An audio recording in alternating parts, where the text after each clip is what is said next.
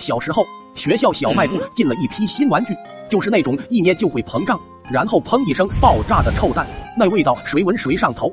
那天不知道谁在教室里放了几个，结果连课都没有上成，老师在门口一直约，最后直接改成了体育课。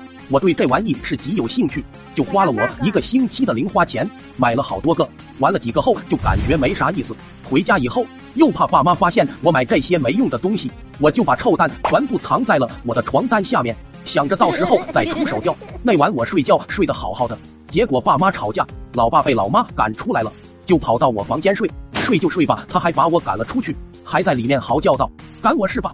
我有地方睡，大床。”一个睡，老子还不出去了呢！哐当一下就把锁砸了，我是一脸懵逼，不知所以然。这也太突然了！看老妈的房间关得死死的，我只好睡在堂屋的沙发上。没一会就听见我房间里面啪啪作响，还伴随着老爸的约声。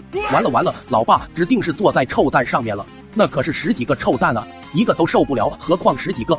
加上我房间又小，那年久生锈的窗子插销不一定拔得开。老爸算是够呛了，我还在愣神。门就被拍得砰砰作响，我连忙跑去开门，谁知道根本打不开，只听见老爸在里面拍打着，惨叫着：“老婆，我错啊，我求，求你们快给我开门呐！”我也是急得要命，吼了声打不开呀，我赶紧往老妈的房间吼道：“老妈，快来帮忙啊！老爸快被臭死了！”老妈过来以后，听到老爸痛苦不堪、月月不断的声音，也是吓着了，可是毫无办法，慢慢的里面没了声音，这下老妈彻底慌了。一脚就把门给踹开了，我都看呆了。接着门口传来一阵巨臭，老妈本来胃口都不好，闻到那味简直差点要了她的命，就把老爸拖了出来，约了老爸一身。老爸是彻底昏了过去。我第一次知道人还能被臭昏。老妈让我赶紧打急救电话，自己到一边约去了。我挂电话的时候，好像隐隐约约听到什么。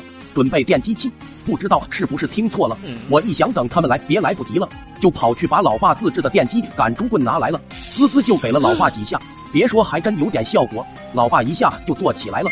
不过还没等我说话，老爸就又倒下去了。我又给滋了几下，彻底没反应了。后来到了医院，医生诊断为硫化氢严重中毒，这次老爸差点都挂了。听医生说才知道是臭蛋里面含有硫化氢。浓度达到一定程度会要命，我就再也没有买过那玩意。